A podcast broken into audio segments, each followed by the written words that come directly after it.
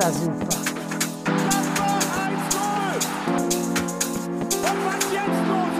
Vier Tage besoffen.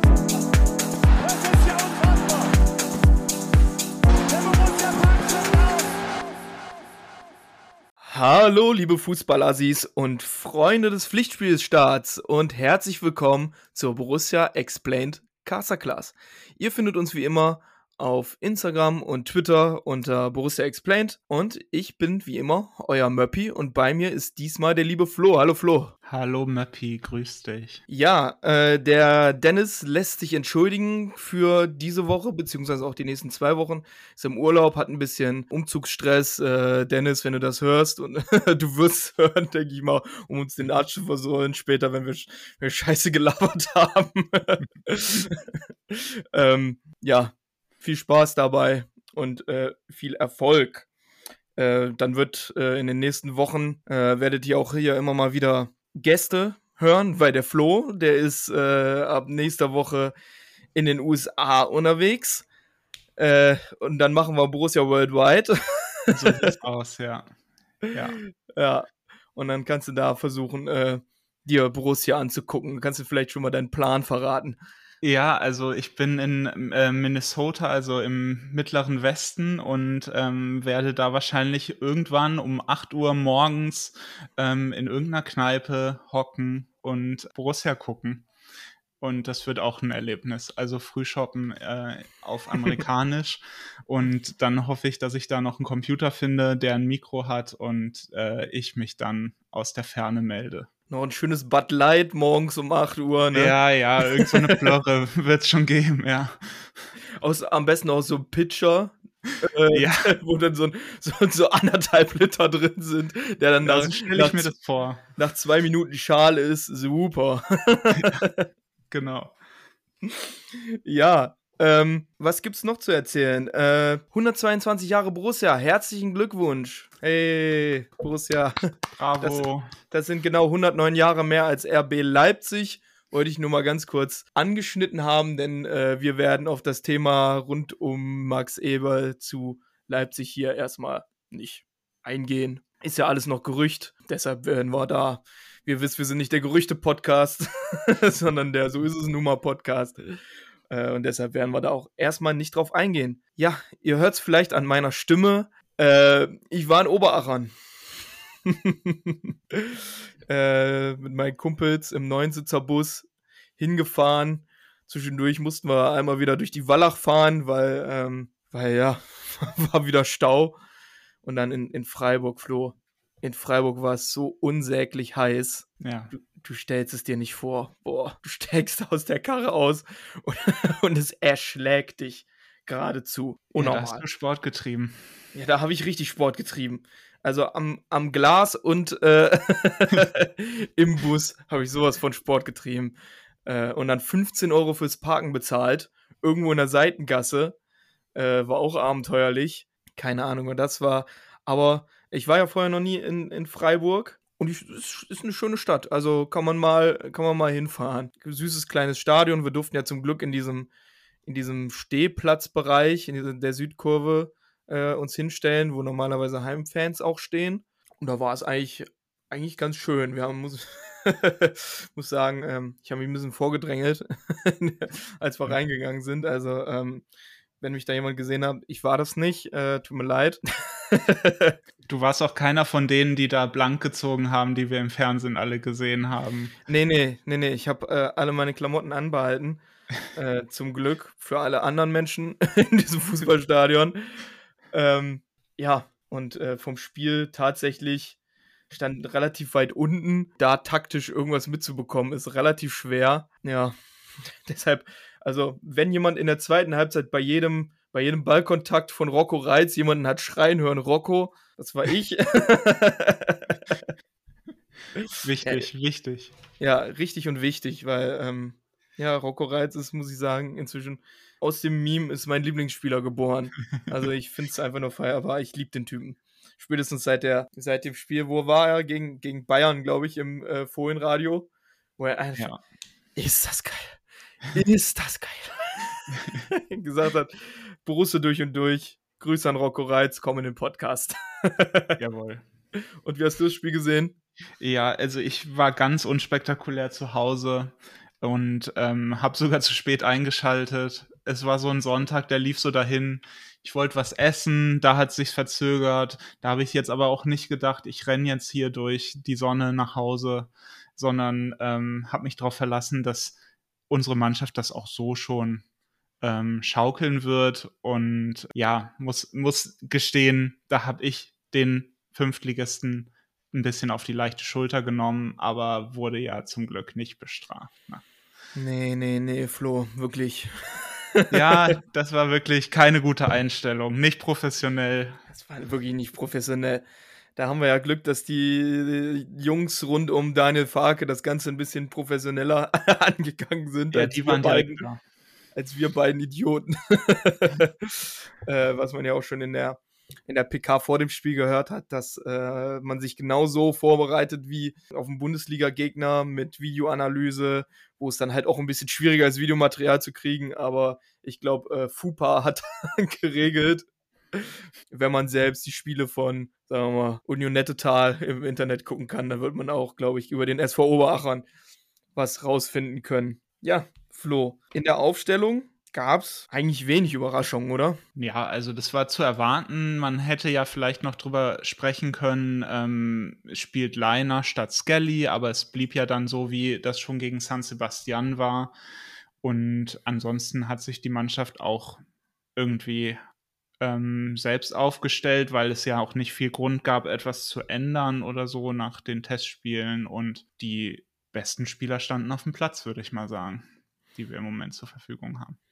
Ja, die größte Überraschung sicherlich Moritz Nikolas im Tor, weil Jan Sommer momentan äh, eine Oberschenkelblessur auskuriert und Tobi Sippel ein äh, Corona-Fall im direkten Umfeld hatte. Ja, also ich denke mal, wenn, selbst wenn Jan Sommers äh, Verletzung nicht auskuriert ist gegen äh, Hoffenheim, dann wird ab dann spätestens wieder Tobi Sippel im Tor stehen. Wenn er sich nicht bis dahin selber an Corona angesteckt hat, dann wird sicherlich wieder Moritz Nikolas äh, im Tor stehen, auf den äh, unser guter Freund Marc Sanders, der Jugendtrainer, Grüße an Marc, große Stücke hält, auch wenn der Moritz Nikolas wahrscheinlich mit dem Fuß nicht so stark ist, natürlich wie ein Jan Sommer, ist er wohl auf der Linie ein Topmann. Also das ja. ist das, was ich gehört habe. Ich muss gestehen, ich habe generell wenig gesehen insgesamt von Moritz Nikolas und kann den daher auch nicht so gut einschätzen. Aber wenn Marc das sagt, dann wird das wohl stimmen. Ja, und wenn man Fabian Otte im aktuellen Fohlen-Podcast auch äh, nochmal hört, da ähm, betont er auch, wie gut ähm, Moritz Nikolas zum Beispiel bei den Flanken mitgespielt hat, jetzt im Pokalspiel und dass er da sehr präsent war. Also das muss man ihm lassen. Es gab keinen Fehler der hat das äh, gut runtergespielt und das, was da reinkam, hat er auch gehalten. Er hatte ja, glaube ich, kurz vor Ende auch nochmal ähm, da so eine Situation, wo er aus spitzem Winkel sich breit gemacht hat. Also die Präsenz auf der Linie und im Strafraum, die finde ich schon ganz gut. Also das war, das war voll in Ordnung. Wenn er da noch ein bisschen Konstanz in das Spiel mit dem Fuß, er muss ja kein Zauberer mehr werden. Würde er wahrscheinlich auch nicht mehr mit, wie alt ist er, 25? Dann äh, kann das ein guter Backup sein. Ob es für eine erste Mannschaft reicht, weiß ich nicht so ganz genau, aber als Backup sicherlich vollkommen in Ordnung. Ja, wir können ja einfach mal so ein bisschen durch die äh, Aufstellung das Spiel aufdröseln und fangen wir mal in der Innenverteidigung an mit Elvedi und Itakura viel mehr blieb ja auch nicht mehr übrig, außer Toni Janschke, der noch auf der Bank saß in der Innenverteidigung. Und was mir aufgefallen ist, unser Itakura hat den, den Passkönig von Mönchengladbach vom Thron gestoßen in diesem Spiel mit einer 98-prozentigen Passquote gegenüber Elvedi mit nur 92%. Wird auch daran liegen, dass es der SV Oberachern war, aber scheint ein sehr passiver Spieler zu sein der Herr Itakura. Auf jeden Fall. Ich finde, der hat auch wirklich ähm, ganz gut schon ähm, die Präsenz da im Aufbau. Ich finde, äh, dass er und Elvedi da sehr solide unterwegs waren. Elvedi auch gut nach vorne gespielt hat und auch sehr passsicher war. Also das wirkte alles so, als wenn die wüssten, was sie tun ich glaube, äh, äh, Itakura ist schon eher der Fixpunkt auch. Ich glaube, diese Position ist grundsätzlich so die Position, von dem am ehesten so das Spiel geöffnet wird. Ähm, vielleicht auch mal lang und ähm, das hat Itakura dann auch ganz ordentlich gemacht. Also da merkt man auch, dass der sich einfach mit dem Ball wohlfühlt. Und deswegen kommt er ja auch als Sechser sonst in Betracht. Ähm, das merkt man, dass, dass es ihm keine Angst macht. Ja, und Elvedi, das wissen wir ja schon seit langem, ist ja nicht so der große Spielaufbaubetreiber, sondern mehr so der Abfangjäger. Also schnell, gut, gut im Tackling, gut in den, in den Grätschen, wirklich mehr reiner Verteidiger, auch wenn er mal öfter mal andribbeln könnte, meiner Meinung nach. Aber das würde er auch selber wissen. Dann auf den Außen äh, Skelly und Benzemaini, beide mit einem Tor, wo ich mir bei, beim Tor von Benze, der stand ja da wirklich in, in Mittelstürmerposition, also, also und den äh, dann mehr oder weniger reingemüllert hat im Umfallen, ist das Ding noch reingeflogen und in der, in der Zusammenfassung äh, ist Skellys Tor auch schon gar nicht mehr so richtig zu sehen, weil das so schnell äh, hinter dem Tor von Stindel kam, dass die Kamera noch nicht ganz umgeschwenkt war.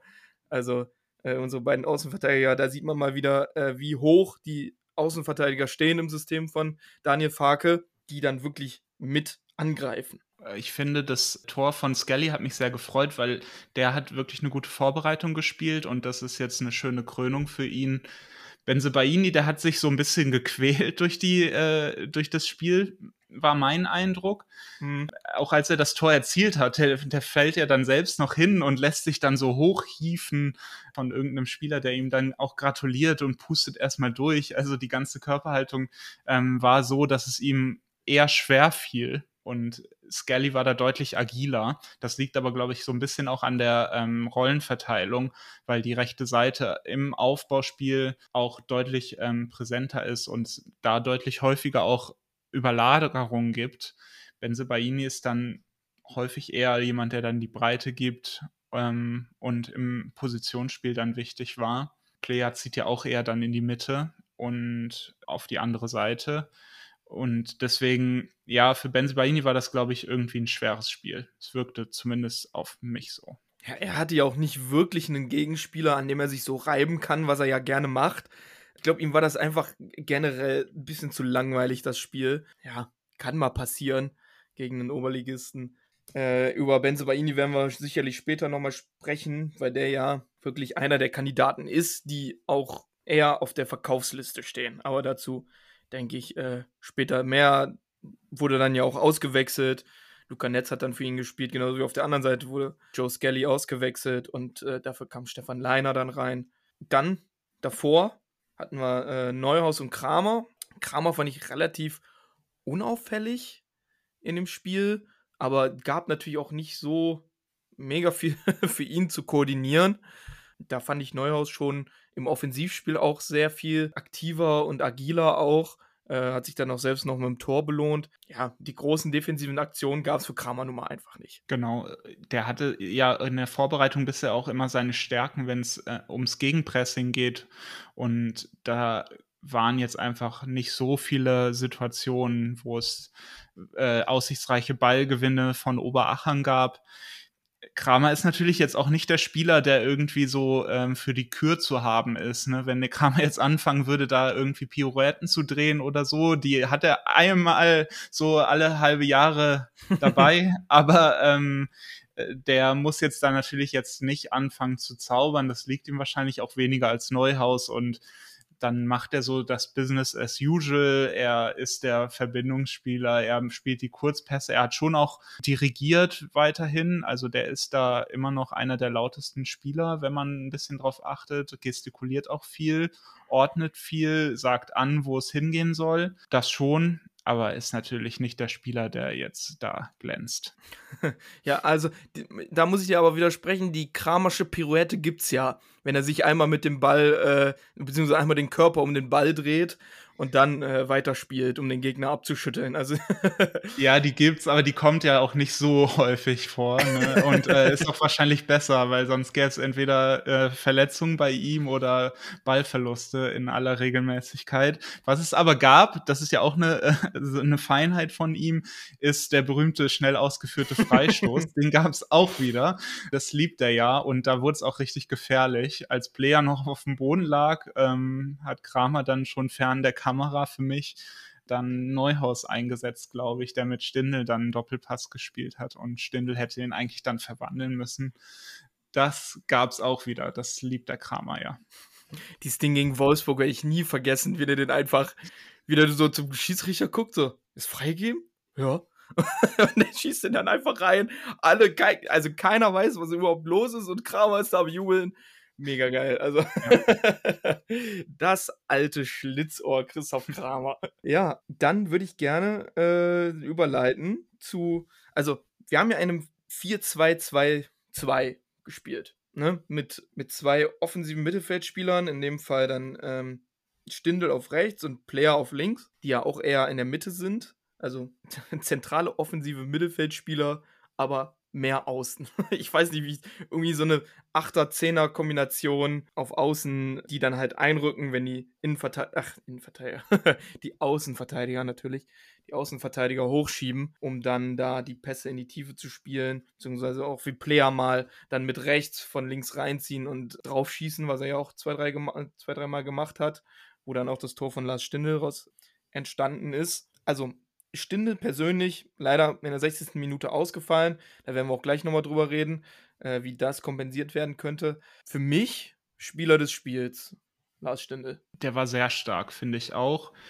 Er ist auch echt wieder no, noch gut in Form gekommen. Das sieht man jetzt auch so diese kleinen Bewegungen, wir sagen ja alle nicht zu, ganz zu Unrecht, dass man sieht, er ist nicht mehr der Jüngste, er wird jetzt auch nicht mehr das Laufwunder ähm, auf Strecke, aber diese kleinen Drehungen und dann direkt den Blick fürs Spiel haben, ähm, das, das ist einfach sehr stark. Und er ist halt einfach auch ein guter Steckpassspieler, der ist ein guter Spieler für einen direkten Ball. Und ähm, er bewegt sich einfach super in den Räumen. Das hat man jetzt äh, wieder gesehen.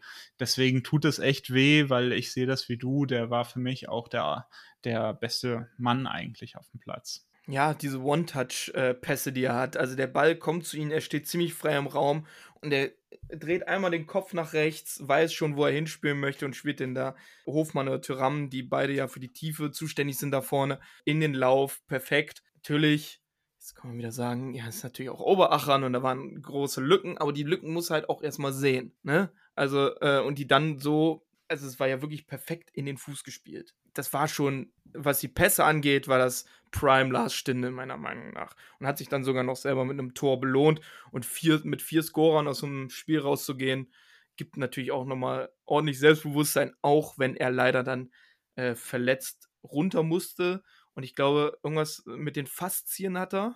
War das Richtig, nicht so? Ja. Genau, also das sind ja, glaube ich, soweit ich informiert bin, äh, die tiefen Muskelbereiche. Äh, ähm, dafür gibt es ja diese tollen Rollen und sowas und Bälle, auf die man mhm. sich dann immer so äh, wuchtet. Also ich wuchte mich da drauf und fall dann immer hin und tu mir selbst weh. Aber äh, genau, das ist ja irgendwie ein tieferer Muskelbereich. Und was ich gelesen habe, äh, muss man wohl irgendwie vielleicht mit einem Monat Ausfallzeit oder so rechnen, möglicherweise. Ist natürlich einfach Kacke. Ja, auf jeden Fall. Also in der Form, in der er war, jetzt auszufallen, ist schon, schon sehr, sehr ärgerlich. Ja, Player auf der anderen Seite ist auch, finde ich, sehr gut gemacht. Ähm, ähnlich, aber nicht ganz so gut.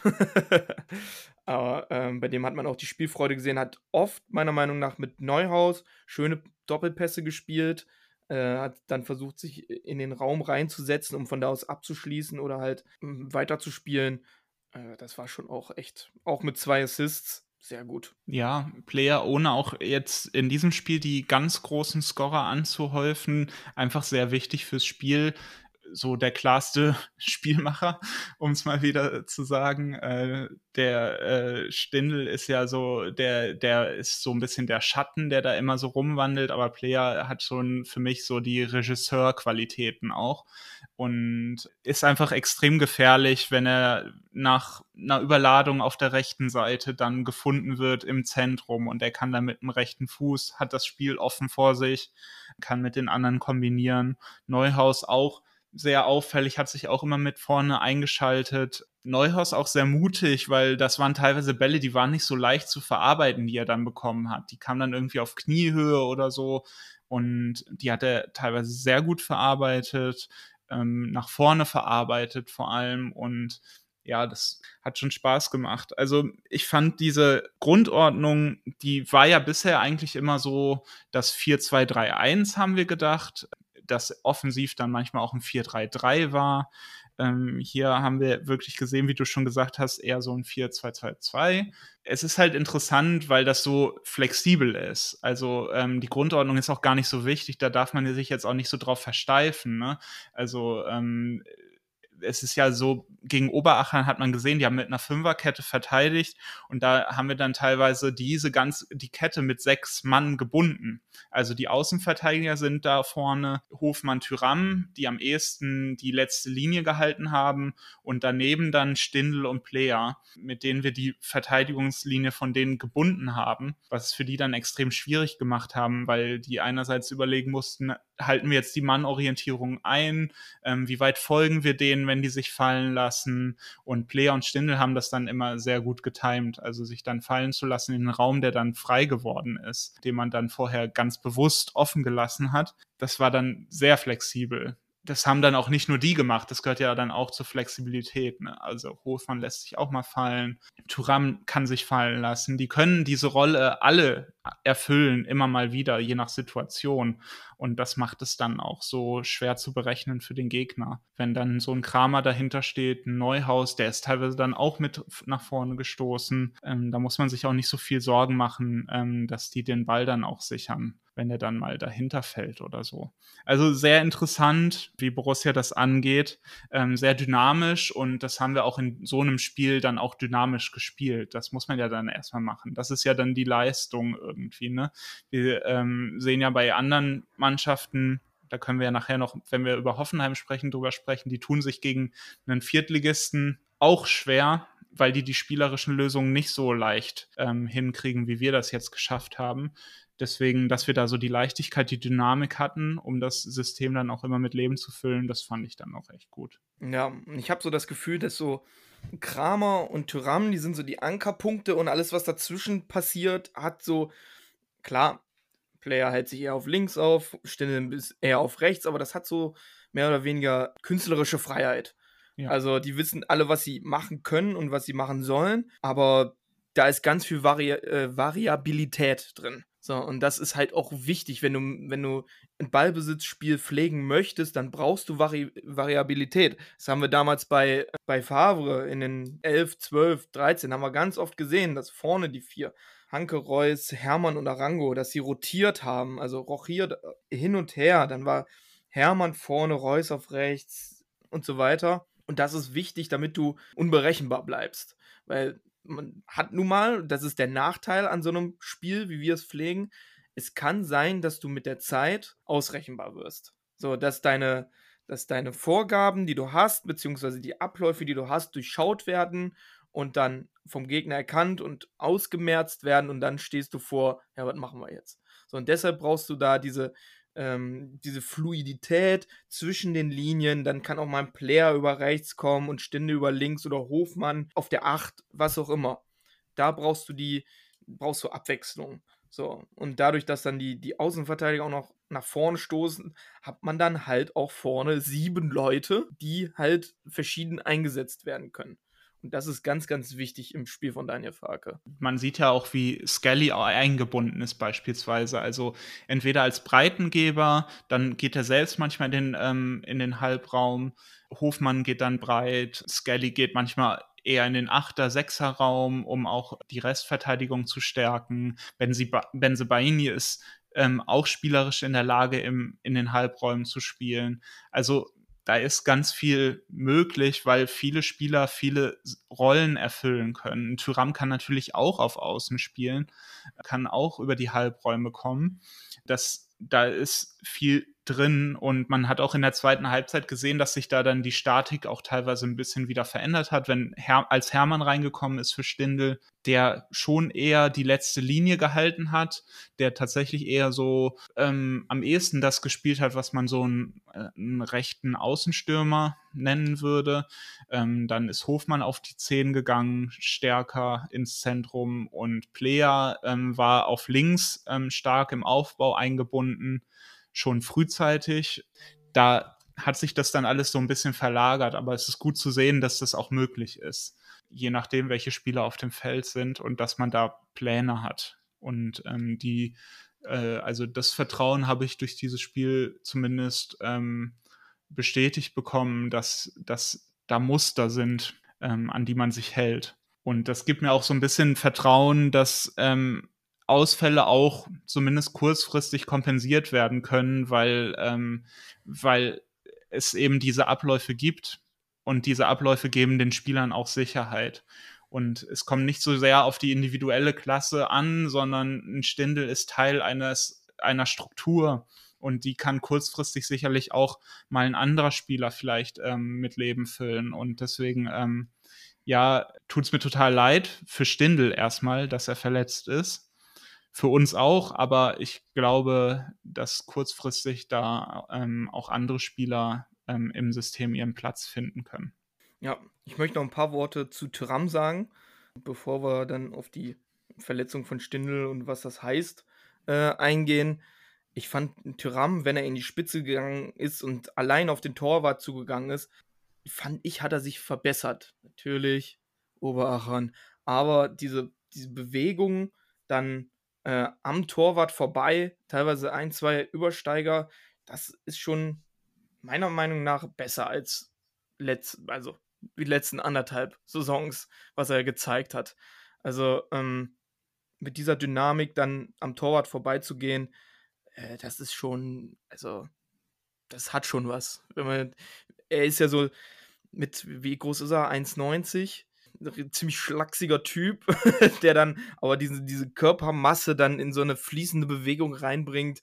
Ich finde es einfach geil, dem zuzusehen und ähm, nicht nur zu denken, wenn er dann über halb links in den Strafraum kommt, ja, zieh einen Elfmeter, Junge, sondern äh, auch zu sehen, dass er wirklich die Qualität hat, so selber am Torwart und Gegner vorbeizugehen ich fand ja das zweite Tor fast am coolsten. Also diesen, äh, diesen komischen Stupser, den er, den er da äh, versenkt hat.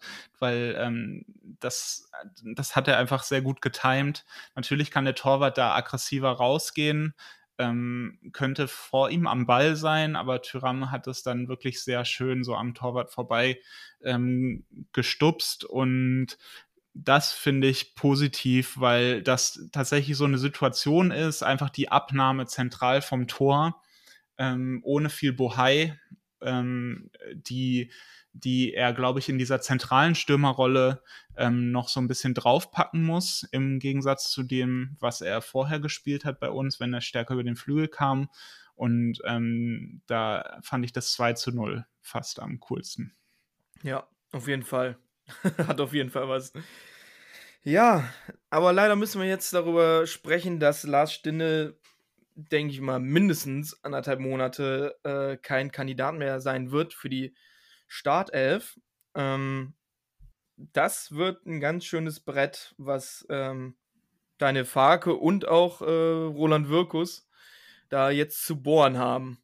Denn, ähm, ja, ich würde sagen, damit leiten wir einmal auf unsere äh, beliebte Kategorie äh, über TM-Forum-Gerüchte mit Micha und hören mal rein, was der gute Micha äh, für äh, Gerüchte hat, die sich in den letzten Tagen oder seit der letzten Folge angehäuft haben. Bitte.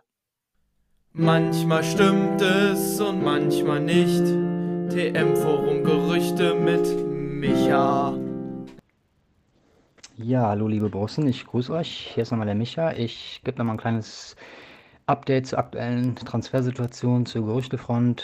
Die neue Saison steht ja vor der Tür und in den letzten Tagen hat sich ja durchaus nochmal das eine oder andere getan, zumindest spekulativ. Der eine oder andere neue Name tauchte auf ja, ich versuche mal alles möglichst kompakt zusammenzufassen. Fangen wir mal mit, an mit den möglichen Abgängen, die noch bevorstehen. Kandidat Nummer 1 ist sicherlich Benzibaini, wo man ja schon seit längerer Zeit weiß, dass er mit hoher Wahrscheinlichkeit wechseln will. Und ja, seit ein paar Tagen gibt es das Gerücht, dass PSG und AC Mailand interessiert sein sollen. Ist allerdings bisher nur ein Gerücht von der Bild als Quelle, von daher noch ein bisschen mit Vorsicht zu genießen, aber Ich denke, bei Benzibaini kann man davon ausgehen, dass der noch wechseln wird. Sein Auftritt im Pokalspiel am Wochenende gab jetzt auch nicht, nicht unbedingt Anlass dazu, davon aus, auszugehen, dass er doch bleiben will, dass er richtig Bock auf Borussia hat, war zumindest mein Empfinden. Ähm, anderer Kandidat ist sicherlich Lasso Plea. Da soll es ja auf jeden Fall Interesse geben aus Frankreich, insbesondere von Nizza. Des Weiteren gibt es Stimmen aus der Türkei. Da soll Fenerbahce sehr interessiert sein und laut einigen türkischen Quellen auch schon sehr weit sein in Gesprächen mit ihm.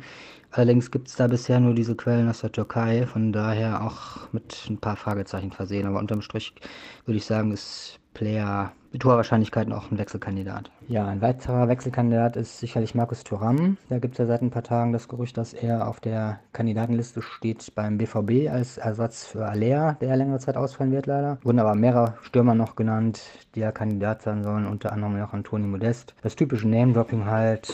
Allerdings soll es ja auch aus Nizza grundsätzlich schon mal Interesse gegeben haben an Thuram.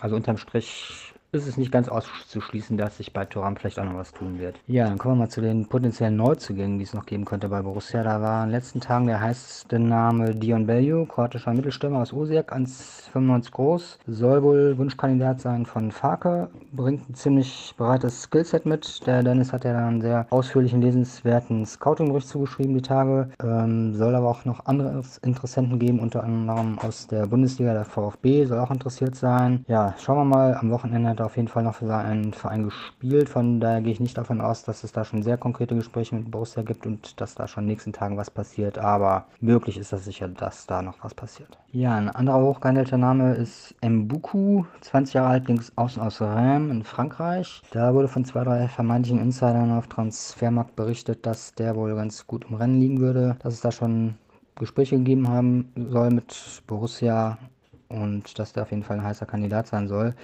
Ebenfalls ein Kandidat aus Frankreich ist Nazan Ngumu, rechts außen aus Toulouse. Da ist auch schon länger bekannt, dass er beobachtet wird von Borussia. Da gab es auch vor einigen Monaten schon offizielle Quellen zu, von daher auch sicherlich ein potenzieller Kandidat auf jeden Fall. Ja, und dann gehen wir nochmal in die Defensive zurück. Möglicher Ersatzkandidat für Benzibaini könnte sein Jesus Vasquez. Da gab es die Tage eine spanische Quelle, laut der Borussia Interesse haben soll an dem 19-jährigen Linksverteidiger aus Valencia. Hat allerdings noch Vertrag bis 25, dürfte daher nicht gerade günstig sein und wie man so hört, will Valencia ihn eigentlich auch nicht abgeben. Von daher nicht unbedingt ein ganz heißer Name. Ja, dann noch zwei andere Namen. Einmal Julian Weigel, ehemals Dortmund, zuletzt Benfica Lissabon. Da gab es vom türkischen Journalisten Ekrem Kunur, der sehr ausführlich über Transferaktivitäten berichtet. Da gab es die Info, dass Borussia interessiert sei neben Eintracht Frankfurt. Kann ich mir aber ehrlich gesagt nicht vorstellen, weil aktuell ja eigentlich kein Bedarf besteht im Mittelfeld und zum Zweiten dürfte der Spieler einfach zu teuer sein für Borussia aktuell. Andere Namen, äh, laut Kicker besteht Interesse an Merlin Röhl von Ingolstadt. Und laut eines belgischen Journalisten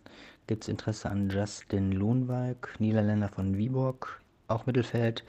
Ja, wie auch bei Weigel glaube ich nicht, dass das oben auf der Agenda steht, weil im Mittelfeld einfach kein akuter Bedarf besteht. Ja, das war es dann erstmal von meiner Seite. Ich hoffe, dass wir spätestens am zweiten Spieltag dann den endgültigen Kader stehen haben, weil zu lange sollte es nicht hinauszögern. Bis Ende August kann er sich theoretisch schon was tun, aber ich hoffe, dass da in den nächsten ein, zwei Wochen alles passiert. Ja, ich wünsche euch noch schöne Sommertage und uns allen einen guten Start in die Saison. Bleibt gesund. Ciao, ciao. Manchmal stimmt es und manchmal nicht. TM-Forum Gerüchte mit Micha. Ist das bescheuert? Ja, danke, Micha. Ähm, ein Gerücht kam jetzt ganz frisch noch rein, das äh, können wir noch hinzufügen.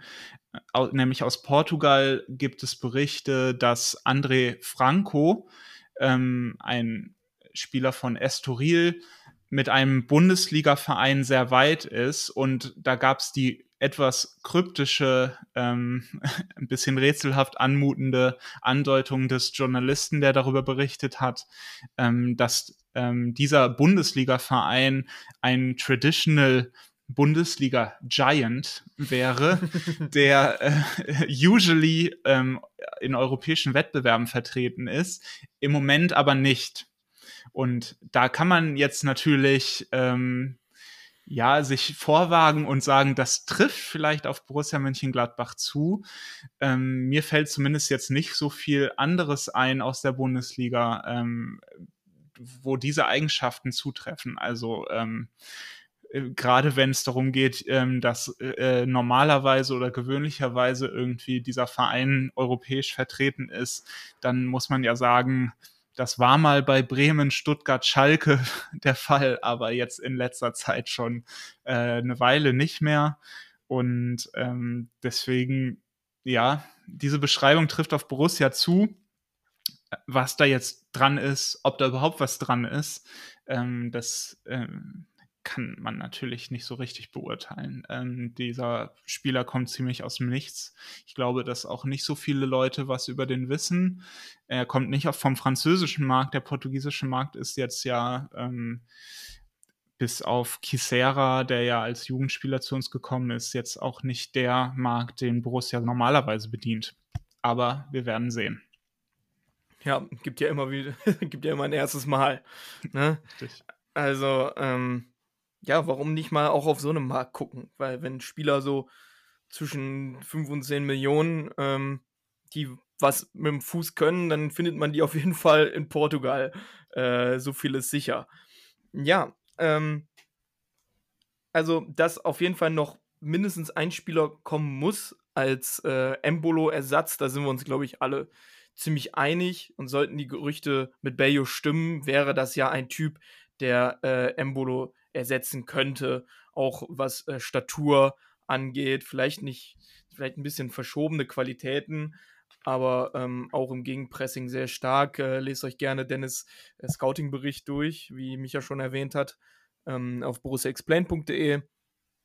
Und jetzt fällt Stindel aus. Ja. Dazu kann es noch kommen, dass Benze Baini vielleicht, ähm, vielleicht äh, verkauft wird oder gehen wir mal ziemlich stark davon aus, wenn man hört, äh, wie sehr Benzebaini eigentlich weg möchte. Ähm, und dann, wenn Hannes Wolf ähm, auf die linke Verteidigerposition wechselt, dann äh, wäre es ja ein interner Transfer, mehr oder weniger, und da fällt uns da vorne wieder jemand. So. Und dann, äh, ja, frage ich mich, wie wir Stinde da ersetzen sollen oder wollen. Ja, dazu kommt ja, dass ähm, es um Player, wie wir gehört haben, auch Gerüchte gibt. Das sind unsere beiden Spielmacher im Moment. Ähm, ich finde es bei der ganzen Sache wichtig, dass man, das habe ich ja schon mal gesagt, ähm, dass man jetzt nicht nur auf ähm, diese Grundordnung guckt und sagt, da fällt einer aus und den ersetzen wir jetzt äh, eins zu eins wer kann diese Position spielen, ähm, sondern man muss in dem System, wenn es so variabel ist, wie wir gesagt haben, ähm, muss man vor allem auf Fähigkeiten und ähm, Rollen ähm, achten. Und da ist es dann äh, wichtig, dass man ähm, guckt, was machen Player und Stindel auf dem Platz. Also sie bedienen die Halbräume, ähm, sie verlagern gerne, ähm, sie spielen gerne die tiefen Pässe, sie lassen sich fallen, sie kippen ab, ähm, sind also mitspielende Offensivspieler, ähm, ganz eindeutig. Und ähm, da ist es dann tatsächlich so, ähm, dass wenn man sich zum Beispiel jetzt einen Franco mal anguckt, also ähm, der hat viel als äh, rechter Achter mit dem linken Fuß gespielt. Ähm, für mich, ich habe äh, das irgendwie so formuliert jetzt auf den ersten Blick, wenn man irgendwelche Highlight-Clips anguckt, so ein Benesch ähm, mit Tempo und Dribbelstärke. ähm, äh, also auch ein sehr feiner Fuß. Ähm, der auch gerne verlagert, das Spiel macht, der kann natürlich sowas spielen. Ähm, dann gab es ja noch das Gerücht um Buku, der auch gerne von, äh, äh, von rechts nach innen zieht mit dem linken Fuß. Ähm, also auch nicht nur an der Linie klebt. Und ich glaube, das ist schon mal wichtig zu sehen, ähm, selbst wenn es eine Grundordnung 4-2-3-1 gibt, wo es dann zwei äh, ähm, äh, Außenspieler in der Offensive gibt, da ähm, brauchen wir jetzt nicht unbedingt jemanden, der auf der Linie klebt und dann hoch und runter rennt, sondern wie wir schon beschrieben haben am Hand des Pokalspiels, ähm, Spieler, die in den Halbräumen sich bewegen. Und ähm, das ist, glaube ich, das Profil, das wir jetzt suchen. Weil selbst wenn Stindel nicht verletzt wäre, selbst wenn Player nicht verletzt wäre, die haben so einzigartige Fähigkeiten in unserem Kader, ähm, dass man eigentlich sowieso jemanden auf der Bank bräuchte, der das so ein bisschen reinbringen kann. Und das fehlt jetzt im Moment auch noch. Deswegen ist da sicherlich irgendwie Bedarf an Fähigkeiten. Ja, Und wenn man sich mal so anschaut, was äh, Stindl in dem Spiel macht, das haben wir eben schon gesagt, äh, ist vor allem Bälle weiterleiten. Er wird jetzt nicht mehr der große Läufer, ne, aber was er kann, ist den Ball schnell weiterleiten. Sondern ist dann die Frage, setzt man da vielleicht einen Hofmann hin, der das ein bisschen anders interpretiert, der dann ähm, halt auch das leistet, was Stindl leistet, aber auf eine andere Art. Der sich dann tief fallen lässt, der sich den Ball holt und das macht, was ihn unter Hacking auch so stark gemacht hat. Ball nehmen, Ball tragen, Kurzpass. So, das hat ihn ja wirklich stark gemacht. Und ähm, dann fehlt uns aber vorne wieder jemand in der Doppelspitze mit Tyram. So. Ist dann auch wieder die Frage, wen nimmst du da? Einen Tiefengeber? Nimmst du da jemanden, der, der dir entgegenkommt? Ähm, wie sieht's äh, mit Bellio aus? Kommt er, kommt er nicht? Aber das bringt uns ja gegen Hoffenheim noch nichts. Ne? Selbst wenn jetzt noch jemand heute oder morgen, heute ist Dienstag, ähm, verpflichtet werden sollte, die wird ja nicht spielen am, am äh, Samstag. Ähm, deshalb müssen wir gucken, wie wir das jetzt lösen. Ähm, die Frage ist auch, könnte Kone so eine Position bekleiden, der ja bei Toulouse auch äh, offensives Mittelfeld gespielt hat. Der würde es sicherlich auch anders interpretieren als ein Stindel, aber ich könnte mir das auch gut vorstellen, dass das klappen könnte. Dann auf der rechten Seite oder halt dann ein Florian Neuhaus und dafür Kone mit äh, auf die 6. Beziehungsweise vielleicht sogar ein Florian Neuhaus da hinstellen ähm, und Itakura ins Mittelfeld und dann einen Innenverteidiger, der fit ist, reinbringen. Also es gibt schon verschiedene Möglichkeiten, das zu lösen, dieses Problem, aber was klar ist, man braucht auf jeden Fall noch Ersatz, vor allem weil es, was dahinter kommt auf der Bank, ähm, guten Hermann kannst du auch mal von äh, Anfang an spielen lassen, sicherlich, aber das ist keine Lösung für 34 Spieltage. Ne? Also da muss man auf jeden Fall gucken, was man da noch macht. Ja, ich glaube, man muss tatsächlich auch ähm, für die Saison denken. Also ähm, jetzt das Spiel gegen Hoffenheim, von mir aus auch das nächste Spiel. Ich glaube, das können wir schon kompensieren, habe ich ja gesagt. Also, weil die Spieler, die jetzt auch auf der Bank sitzen und da in Frage kommen, die haben ja die Vorbereitung mitgemacht. Ich glaube, die kennen auch die Abläufe. Ähm, wie du gesagt hast, da kann man viel schieben, weil die auch verschiedene Rollen erfüllen können. Und ähm, das macht mir gar nicht so große Sorgen. Ähm, tatsächlich geht es ja darum, diese Saison zu bestreiten. Und da wird es immer Phasen geben, wo Spieler auch mal weniger gut in Form sind, wo sie ähm, vielleicht mal mit Verletzungen zu kämpfen haben und so. Und ähm, da braucht man dann sicherlich eine gewisse Breite. Ähm, aber dann muss man das auch genau in dem Bewusstsein ähm, Transfers tätigen. Also ähm, da jetzt zu glauben, ähm, wir holen da jetzt einen Spieler, der das gleiche Format wie ein Tyram hat und dann solche Maßstäbe an ihn anzulegen, das wäre auch unfair. Ein Bellio kommt aus der kroatischen Liga, war da letztes Jahr auch ausgeliehen und hat dann gut performt. Ähm, der braucht sicherlich auch Zeit. Der wird Schwankungen haben. Nicht jeder startet durch wie ein Kone. Also wenn wir jetzt anfangen, Kone zum Maßstab zu machen, das wäre fatal, weil das ist außergewöhnlich, dass der direkt so da ist. Ähm, natürlich heißt es nicht, man soll denen nicht die Chance geben, aber man muss denen halt auch dann ähm, einräumen, dass sie da auch mal Mist bauen und ähm, die Leistung einfach nicht optimal ist. Ähm, aber genau, in dem Bewusstsein muss man solche Transfer tätigen, ähm, die Erwartungen auch realistisch halten. Das sind Spieler, die werden uns über eine Saison und darüber hinaus dann helfen, ähm, als Teil des Kaders und nicht zwangsläufig als Teil der ersten Stammelf. Ähm, genau, und da ähm, glaube ich, sind Kandidaten dabei, die gehandelt werden, ähm, die uns dann in zwei, drei Wochen vielleicht dann auch schon so ein bisschen ähm, Entlastung geben könnten in der Liga. Ähm, wie gesagt, in den ersten zwei Spielen, glaube ich, kriegen wir das auch hin. Das wäre immer noch eine gute Elf, ähm, die da auf dem Platz stehen würde. Ja, auf jeden Fall. Ähm, und wenn jetzt gegen Hoffenheim Patrick Herrmann von Anfang an spielen muss, es wird kein Beinbruch sein. Der wird voll motiviert am ersten Spieltag ähm, aufs Parkett gehen und da alles rausholen, was er im Tank hat. So, da bin ich, da habe ich überhaupt keine Sorge. So, wenn dann mal Patrick Herrmann ein paar Spiele von Anfang an machen muss. Also äh, sollte jeder Borussia-Fan auch, denke ich mal, einer ähnlichen Meinung sein, dass man einen Patrick Herrmann, mit dem hätte man nicht verlängert, wenn man dem nicht zutrauen würde, auch von Anfang an zu spielen. So einfach ist das.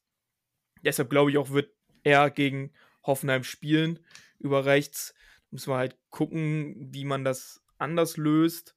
Äh, ob man Hofmann dann vielleicht auf die 10 stellt, um so ein bisschen noch mehr Bindeglied zu haben, ob man Hermann vielleicht mit in die erste Reihe steht, einfach als rein Tiefengeber, aber das hat er in der Vorbereitung halt gar nicht gespielt. Obwohl er, finde ich, er hat mal eine, ähm, ein paar Spiele unter Rose, glaube ich, war es, ähm, wurde er vorne mit reingestellt und da hat er das auch ziemlich ordentlich gemacht.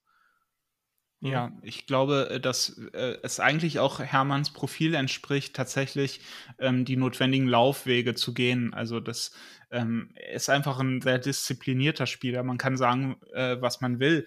Ähm, ob ihm jetzt vielleicht sogar ein paar Kilometer ähm, abhanden gekommen sind über die Jahre oder nicht. Ähm, aber er ist einfach ein sehr disziplinierter Spieler, der die Laufwege auch geht, wenn sie sich nicht lohnen für ihn selber. Und ähm, der, den kann man, ich glaube schon, dass man ihn vorne reinstellen kann und ähm, er dann mit Tyram dann so ein bisschen die Tiefe ähm, angreift. Das kann ich mir schon vorstellen. Ja. Wo man auch in der, in der Saison, wo, ich glaube 1920 war es, die erste große Saison, wo er nochmal ziemlich durchgestartet ist, hat man gesehen, dass die, ähm, dass die, das Zusammenspiel mit, ähm, Tyram auch nicht das Schlechteste ist. Also die haben, die sind, die spielen ganz gut zusammen. Also das kann man schon sagen. Ähm, und ich meine, dass das auf jeden Fall klappen könnte. Ähm, ja, ich würde sagen, dann sollten wir mal langsam auf den ähm, nächsten Gegner eingehen. Hoffenheim, die haben äh, 2-0 im Pokal gewonnen gegen Rödinghausen, haben sich aber auch ganz schön schwer getan, bis dann in der zweiten Halbzeit der Nachspielzeit äh, Osan Kabak nach einer Flanke von Sebastian Rudi äh, herzlichen Glückwunsch an Schalke für die 30 Millionen, die, die da abhanden gekommen sind, äh, erlöst haben und dann Grisha Prömel noch mit dem 2 zu 0. Ähm, aber die hätten auch gut schon in der ersten Halbzeit 2-0 zurückliegen können. Ja. Also, ähm, ja, wie spielt Hoffenheim, Flo? Ja, also ähm, ist für mich schwer einzuschätzen, weil auf den ersten Blick hat sich personell da nicht viel zu äh, nicht viel verändert. Also wenn man sich die Mannschaft anguckt, da sind viele Spieler, die spielen auch wirklich lange. Also wir haben vorhin mal kurz drüber gequatscht. Kader Jabek, der ist da, glaube ich, äh, schon ewig ähm, und Kramaric auch. Also ähm, dazu Vogt, Hübner, ähm, wirklich schon alteingesessene Spieler um es mal freundlich zu sagen. Ähm, lediglich in der ersten Elf jetzt neu ähm, Prömel, der von Union gekommen ist, der da eine etwas offensivere Rolle als bei Union, glaube ich, äh, spielt. Und Kabak, der jetzt reingekommen ist, ähm, den man geholt hat. Dazu ähm, Finn Ole Becker von St. Pauli, der auf der Bank saß. Ähm, also es hat sich am Kader da nicht viel verändert. Vielleicht eine kleine Parallele zu uns. Es gibt einen neuen Trainer mit André Breitenreiter. Und was man so mitbekommt, du hast es gesagt, es gab vor allem spielerisch auch Probleme gegen Rödinghausen. Also man hatte Schwierigkeiten, diesen Gegner zu bespielen. Man hatte zwar Ballbesitz, aber ich habe zwischendurch auch mal so ein bisschen reingeschaltet ins laufende Spiel. Ähm, das war teilweise sehr statisch. Und ähm, die Ideen haben da auf jeden Fall gefehlt. Da war, hat man sich dann viel auf einen Ritter ähm, verlassen, der da echt krass gewühlt hat, der einfach individuell Klasse hat, muss man sagen. Ähm, natürlich sind da auch Spieler, die wirklich was drauf haben und die haben uns auch schon oft genug wehgetan. Aber ähm, spielerisch gibt es da Probleme und ähm, die Stimmen, die man so von Hoffenheim auch aus dem Trainingslager und so mitbekommt, äh, gehen dahin, dass man vor allem Schwerpunkt aufs Pressing, Anlaufen, Umschaltspiel gelegt hat. Also vielleicht kann man sich da schon so ein kleines Bild machen, was da auf uns zukommt. Ja, und sie spielen ja, also haben zumindest jetzt gegen Rödinghausen in einem 3-5-2 gespielt, beziehungsweise 3-1-4-2, ähm, mit Samaseku auf der 6, von dem ich ein riesen äh, Fan bin, eigentlich. Das ist so, ähm, für mich ist das ein Mini-Zakaria. Der ist so, der ist halt ein Stück kleiner, ähm, und ist ein furchtbar giftiger Spieler. Wurde jetzt aber zur Halbzeit ausgewechselt, weil anscheinend äh, seine Leistung nicht ganz so gut war. Aber ähm, das ist so ein richtiger, der, der will alles wegbeißen vor der, vor der Verteidigung. Und vor allem in der Dreierkette wissen wir ja, ähm, wird es im Zentrum sehr, sehr eng. Äh, vor allem, äh, ja, drei Innenverteidiger, drei Mittelfeldspieler und dann Kader Schabek und Sko auf den Außen. Also es wird schon äh, versucht werden, in der Mitte dicht zu machen, wo wir eigentlich mit einem 4-2-2-2 gut dagegen wirken könnten, weil ja in der Mitte bei uns de facto nichts ist. so, dann stehen halt äh, die zwei Stürmer in der ähm, zwischen, den, zwischen der Dreierkette und wollen die Tiefe geben, aber der Rest äh, befindet sich an den Halbräumen. So, und da äh, wird meiner Meinung nach unsere Stärke dann liegen, ähm, diese Halbräume zu bespielen. Absolut, ja. Und äh, natürlich ist äh, Oberachern ein ganz anderes Format und ähm, man darf Hoffenheim sicherlich viel weniger Raum geben, ähm, als man es dann teilweise auch aus Gelassenheit, was man irgendwie verstehen kann, dann Oberachern ähm, zugestanden hat ähm, im Umschaltspiel. Aber sie haben zumindest eine ähnliche Grundordnung gespielt und man konnte so ein bisschen testen, wo bewegt man sich hin gegen so eine Fünferkette, die es ja dann bei Hoffenheim defensiv dann auch immer mal geben wird. Und da konnte man sich zumindest so in den Abläufen vielleicht auch schon ein bisschen einstellen. Ähm, sicherlich wird es da wieder auch stark auf unsere rechte Seite ankommen. Also, ähm, weil, weil die ähm, Wingbacks ähm, von Hoffenheim ja eher asymmetrisch besetzt sind. Also Sko ist ja eigentlich ein Offensiver. Jetzt spielt er, glaube ich, so wieder die, äh, die Schröder-Position. Ne? das ist so eine, so eine, so eine Schröder-Abnormität, die da in Hoffenheim Einzug gehalten hat. Ich glaube, der hat da, der Sko, der hat da immer noch keinen Bock drauf. Der spielt da nur, weil er da spielen gelassen wird, aber ich glaube, der hat da ziemlich wenig Bock drauf. Ja, der war ja in Dänemark, soweit ich weiß, ein richtiger Zocker, der auch äh, krass ge äh, Tore gemacht hat und ähm, Vorlagen und gescored hat. Also das äh, ist für mich immer noch faszinierend, dass der bei uns irgendwie so zum Läufer gemacht wurde in der Bundesliga. Ähm, ich glaube, der könnte auch richtig Spaß machen, wenn man den auch vielleicht mal in einem Halbraum agieren lässt oder so. Ja. Aber ähm, ist in Hoffenheim nicht. Der hat da irgendwie das Abo auf die Außenbahn. Ähm, wenigstens nicht mal auf der rechten Seite. Ich glaube, bei Schröder war der dann irgendwann auch dann äh, auf der rechten Seite teilweise unterwegs mit seinem linken Fuß. Naja, jedenfalls äh, ist das eigentlich ein sehr offensiver Mann und ähm, da kann man sich natürlich Hoffnung machen, dass man den so ein bisschen äh, ähm, unter Stress setzen kann mit unserer rechten Seite, mit Skelly, dann vielleicht Hermann, Hofmann, ähm, die da ähm, ein bisschen Alarm machen. Und ähm, den unter Stress setzen. Kalajabek auf der anderen Seite ist ja eher so der Arbeiter, der ist ja wirklich so der, ähm, der ähm, Parade-Rechtsverteidiger für mich. Der läuft hoch und runter. Ähm, aber den kriegst du auch nicht so schnell kaputt gelaufen, so ein bisschen wie ein Liner-Typ für mich. Und ähm, da setze ich mehr Hoffnung, dass man den Sko so ein bisschen stressen kann. Vor allem, weil hinter ihm hat jetzt Hübner gespielt, der ist Kapitän, der spielt ja auch schon einige Jahre ähm, wurde dann ersetzt durch Kabak. Also diese Position ist da auch noch so ein bisschen vakant bei Hoffenheim, glaube ich. Und ähm, da mache ich mir Hoffnung, dass man da ähm, für Gefahr sorgen kann. Es wird auf jeden Fall so sein, dass wir viel den Ball haben werden. Damit rechne ich ganz fest. Ja, Kader Schabek dann sicherlich auch jemand, an dem sich dann, wie wir das eben besprochen haben, ein Benze Baini, wenn er nicht bis dahin schon irgendwie geschont wird wegen Verkauf oder was auch immer, ähm, sich reiben kann. Also wirklich einer, der Benzebaini was zum Arbeiten gibt, also der den nicht in Ruhe lassen wird. Dann werden wir sehen, wie das läuft. Worauf ich sehr gespannt bin, ist, wenn Itakura wieder in der Innenverteidigung spielt und nicht auf der 6, ähm, Itakura gegen, ähm, gegen Kramaric. Mhm. Denn Kramaric ist so ein Spielertyp, ich würde sagen, wenn Player mehr 9 wäre, dann so in die Richtung. Denn ähm, ist ein Spieler, der unglaublich schlau ist im Rausziehen vom Spielern, äh, entgegenkommen, damit den Innenverteidiger rausziehen, sodass dann ein Brünn-Larsen, beziehungsweise ich denke mal, dass dann da ein Rütter spielen wird, nach der Leistung im, im Pokal, äh, der für mich auch ein absoluter Ausnahmespieler ist. Äh, der kann wirklich ein Spiel alleine entscheiden. Mm, ja, aber Kramaric, der dann halt so rauszieht, aber auch selbst unglaublich gefährlich ist vorm Tor, der letzte Saison so ein bisschen seinen Torriecher nicht ausleben konnte, weil er auch ja viel verletzt war. Ähm, aber äh, es ist schon ein sehr, sehr starker Spieler und der dann gegen den Itakura wird sich zeigen, äh, wie, wie gut Itakura das hinkriegt, da äh, Lösungen gegen ihn zu finden.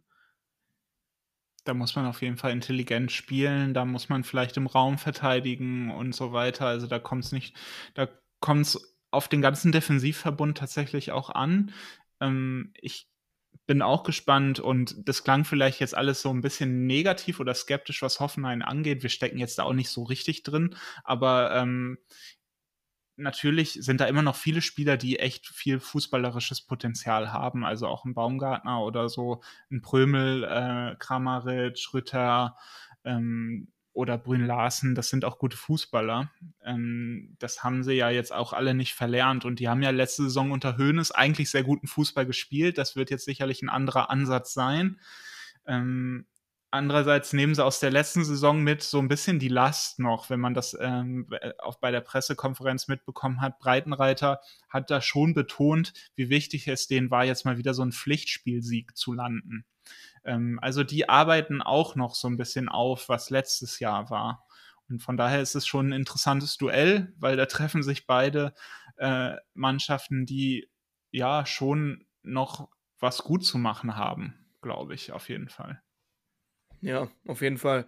Und ähm, einige, ähm, einige Hoffenheim-Fans haben ja auch noch äh, posttraumatische Belastungsstörung äh, vom letzten Spieltag der Saison. Also wenn die ein äh, Döp, Döp, Döp hören, dann zuckt es denen unterm Auge äh, nach dem 5 zu 1, äh, das wir da am letzten Spieltag hingelegt haben. Ähm, ja, das wird auf jeden Fall äh, schwieriger, aber könnte auch ein guter äh, Auftakt in die neue Saison werden. Vor allem, wenn man eine Mannschaft hat, die ja jetzt wieder sehr aufs Pressing und Gegenpressing achten möchte und muss oder beziehungsweise will, ähm, wird das ein guter Härtetest für den An äh, Anfang. Ähm, ja, ähm, Flo, ich frage dich jetzt einfach mal, wie würdest du aufstellen? Wen würdest du setzen als Stindelersatz?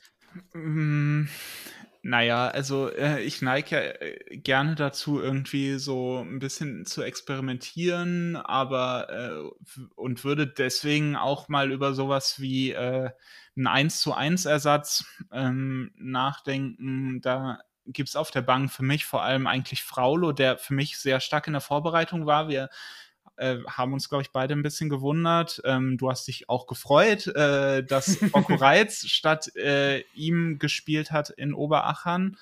Ähm, eigentlich habe ich auch Fraulo vor Reitz in der Hierarchie gesehen nach der Vorbereitung. Ich fand, Fraulo hat das sehr gut gemacht und ähm, natürlich ist der noch sehr jung, hat keine Erfahrung in der Bundesliga, aber ich glaube schon, dass der da in der Lage ist, ähm, auch damit umzugehen. Und deswegen hätte ich sehr große Sympathie, da so einen 1 zu 1 Wechsel zu machen ähm, und Fraulo so in die Zehnerrolle so ein bisschen zu versetzen, ähm, als Pendant zu Player. Ähm, ich halte es aber für realistisch, so wie du gesagt hast, dass tatsächlich äh, Hof, äh, Hermann kommt und Hofmann eventuell eins zurückrutscht und da so einen Zehner gibt, der dann selbst auch aufziehen kann, im Gegensatz zu Stindel und dann natürlich auch nochmal andere Fähigkeiten einbringt. Aber ich mag gerne 1 zu 1 Wechsel, weil du die kannst die anderen in ihrer Position lassen und selbst wenn der eine noch ein bisschen fremdelt und Hilfe braucht, ähm, sind die anderen sicher auf ihrer Position. Ähm, deswegen ähm, habe ich für sowas eigentlich Sympathie. Also ich würde persönlich eher, muss ich sagen, auch wenn ich es Fraulo sehr gönnen würde, aber ich finde mit Scully und Fraulo dann auf einer Seite gegen so einen Zocker wie Sko und dann unterstützt von, ähm, von Prömel, dann da auf der linken Seite, das könnte schon, könnte schon sehr eng werden. Also ich würde eher sagen, ein Patrick Herrmann, ähm, der dann über rechts kommt und ein Hofmann, der eher so 10 ist, ähm, mit einem Hermann, der dann auch mal in die Spitze gehen kann aber auch äh, Scully unterstützen wird, denn wir hatten das ja schon, ja, dieses Problem haben wir ja Jahre schon, dass wenn wir gegen eine Mannschaft in Dreierkette spielen, wir komplett über Außen überlaufen werden. Das haben wir ja, ich glaube, in den letzten vier Jahren. Aber jedes Mal, wenn wir gegen Freiburg gespielt haben, jedes Mal, wenn wir gegen irgendeine Mannschaft mit Dreierkette gespielt haben, die Wingbacks dann hatte, auch schnelle Wingbacks, dass wir dagegen bis zur Halbzeit zumindest untergegangen sind, bis wir selber umgestellt haben. Deshalb wäre ich eher ähm, dafür einen Hermann, der dann auch einen Scully respektive unterstützen kann in der Rückwärtsbewegung, ähm, ersetzt. Ich glaube auch, dass das wahrscheinlich ist. So ist auch die Hierarchie in den Einwechslungen bisher und äh, denke auch, dass es so kommen wird. Ähm, Finde ich einen guten Punkt. Ähm, diese Probleme mit, äh, mit dieser Grundordnung, die wir da schon häufiger hatten. Ich erinnere mich da an das Spiel ähm, äh, unter Rose gegen Freiburg zu Hause. Ich glaube, da hat er in der Halbzeit dann umgestellt, hat Zakaria, glaube ich, so ein bisschen auf rechts gesetzt, war das richtig? Und äh, Zakaria hat dann so, äh, glaube ich, die Lücken gestopft. Auf jeden Fall haben wir dann nach der Pause durch die Umstellung das Spiel dann noch gedreht, soweit ich mich richtig erinnere. Ähm, genau, deswegen ist es sicherlich kein falscher Gedanke, da auch so ein bisschen an die Restverteidigung zu denken und das defensive Umschaltspiel, weil ähm, Umschaltspiel, damit müssen wir rechnen. Und da dürfen wir sicherlich auch nicht einfach ins offene Messer rennen.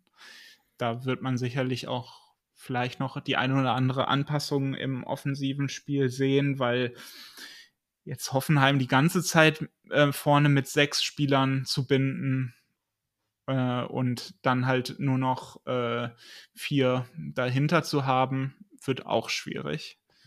Ähm, deswegen, das wird jetzt wirklich das interessante Spiel, wo wir dann auch unter ähm, verschärften Bedingungen nochmal sehen, wie Borussia spielen will. Und es ist einfach ein sehr repräsentativer Gegner, hast du ja auch schon gesagt. Pressing und Umschaltspiel, das wird uns in der Bundesliga fast jedes Wochenende erwarten. Ich habe jetzt wirklich, es will niemand mehr den Ball haben. Es ist wirklich. Ich hatte ja, es mal. ist so schade, weil äh, Hoffenheim hatte unter Höhnes wirklich teilweise schönen Fußball gespielt, muss man ja sagen. Die hatten natürlich eine krasse Niederlagenserie und so, aber ähm, das sah teilweise echt ansehnlich aus. Ja, ich hatte ja auch schon mal in unserer WhatsApp-Gruppe eine kleine Aufstellung gemacht, äh, wie viele Gegner ähm, hauptsächlich gegen den Ball spielen äh, in der Bundesliga und das war von 18 Mannschaften, glaube ich, irgendwie 13 oder 14. Also, ja, den Zustand der, des deutschen Fußballs in einem zusammengefasst. Ähm, und die Erfinder dieses Stils, äh, ungefähr äh, RB Leipzig, die gehen jetzt wieder in die andere Richtung, nachdem die die halbe Liga komplett verrückt gemacht haben mit diesem Fußball. Ähm, schalten die jetzt um auf, äh, auf Ballbesitzfußball. Naja, was will ja, man machen? Nichts. Ja, danke, wirklich. Aber wenigstens haben wir unser Alleinstellungsmerkmal wieder und das freut mich ziemlich, muss ich sagen. Absolut. Und dass wir, äh, wie ich schon geschrieben hatte, ähm, im Text äh, auf Borussia Explain, worauf wir uns freuen, dass der FC Köln genau auch äh, fußballerisch komplett das Gegenteil von uns ist. Äh, und ich hoffe, dass das äh, gut laufen wird. ja, absolut. Also das wird, das alleine auf dieser ähm, spieltheoretischen Sicht wird das ein Genuss, wenn wir die dann irgendwie mit ihren komischen Flankenfokus äh, dann auseinanderspielen und Steffen Baumgart auf die Tribüne geschickt wird, weil er, weil er das alles nicht mehr erträgt und ausrastet. Also äh, das wird schön. Also, da kann, da denke ich jetzt schon dran. Liebe Grüße auch nach Köln. Ähm, wir sehen uns im DFB-Pokal nächste Saison. Der kleine Seitenhieb musste noch mal sein, auf jeden Fall. Ähm, Sonst ist es nicht passiert. ja, ist so. Ja gut, ich würde sagen, äh, damit haben wir alles abgedeckt. Ähm, ich hoffe, dass wir es nächste Woche hinkriegen mit dir, äh, dass du mit dabei sein kannst, beziehungsweise dass du das Spiel äh, gesehen haben wirst. Futo 2. Ja. ähm, ja, wir wollen noch unser, auf unser äh, Tippspiel verweisen. Ähm, kicktipp.de slash Borussia Explained wird auch nochmal in den Show Notes stehen. macht gerne mit. Wir sind schon eine ganze Menge Leute. Ich freue mich auf jeden Fall drauf. Ähm, Preis wird noch bekannt gegeben. Ansonsten Spaß an der Freude. Äh, ist ja auch immer wieder schön. Ja, freut euch auf äh, verschiedene Gäste in den nächsten zwei Wochen. Äh, in zwei Wochen nach dem Spiel gegen Schalke äh, werde ich alleine da sein, denke ich mal, ne, Flo? Ja, ich bin dir sehr dankbar. Du trägst das jetzt hier durch die ersten schweren Wochen. ich bin wie Kone in der Hinrunde äh, ja. letzte Saison. Ich trage die ganzen Kram einfach alleine durch. Äh, und äh, da gucke ich mal, wen ich dazu kriege. Und äh, es wird auf jeden Fall nicht ausfallen. So viel kann ich euch jetzt schon versprechen. Ähm, und ihr könnt euch freuen, wenn Dennis dann äh, bald wieder auch dabei sein wird. Liebe Grüße an der Stelle. Ich glaube, dass Dennis auch sicherlich irgendwie dann doch nicht den Mund halten kann und vielleicht uns die ein oder andere Audio noch aus seinem Urlaub rüberschicken wird. Und ja. vielleicht hören wir ihn dann doch in der einen oder anderen Form noch mal ganz kurz. Ja, und dann habe ich endlich wieder einen Grund, einen Jingle äh, zusammenzubasteln. Ja. einen neuen. Ich freue mich. Gut, ähm, Freunde. Das war's für heute und diese Woche mit äh, der Borussia Explained Caster Class. Folgt uns gerne auf Instagram und Twitter unter Borussia Explained. Geht auf Borussia Explained, lest euch die Analysen durch. Es ist immer wieder ein Genuss. Ähm, diskutiert gerne mit, äh, schreibt uns eure Meinung rein, äh, wie ihr findet. Äh, Kritik, Lob nehmen wir immer gerne alles an. Folgt äh, Flo auf Twitter, at Borussia Barca, Dennis auf Twitter, at Dennis im Halbraum und mir, at Matty Moped. Ähm, schreibt uns gerne an. Wir antworten euch gerne. Gut, Flo, dann hören wir uns hoffentlich nächste Woche äh, und dich dann aus Minnesota. Jawohl, ich freue mich drauf. Ciao. Tschüss. Das war super. Hab ich auch mitgemacht.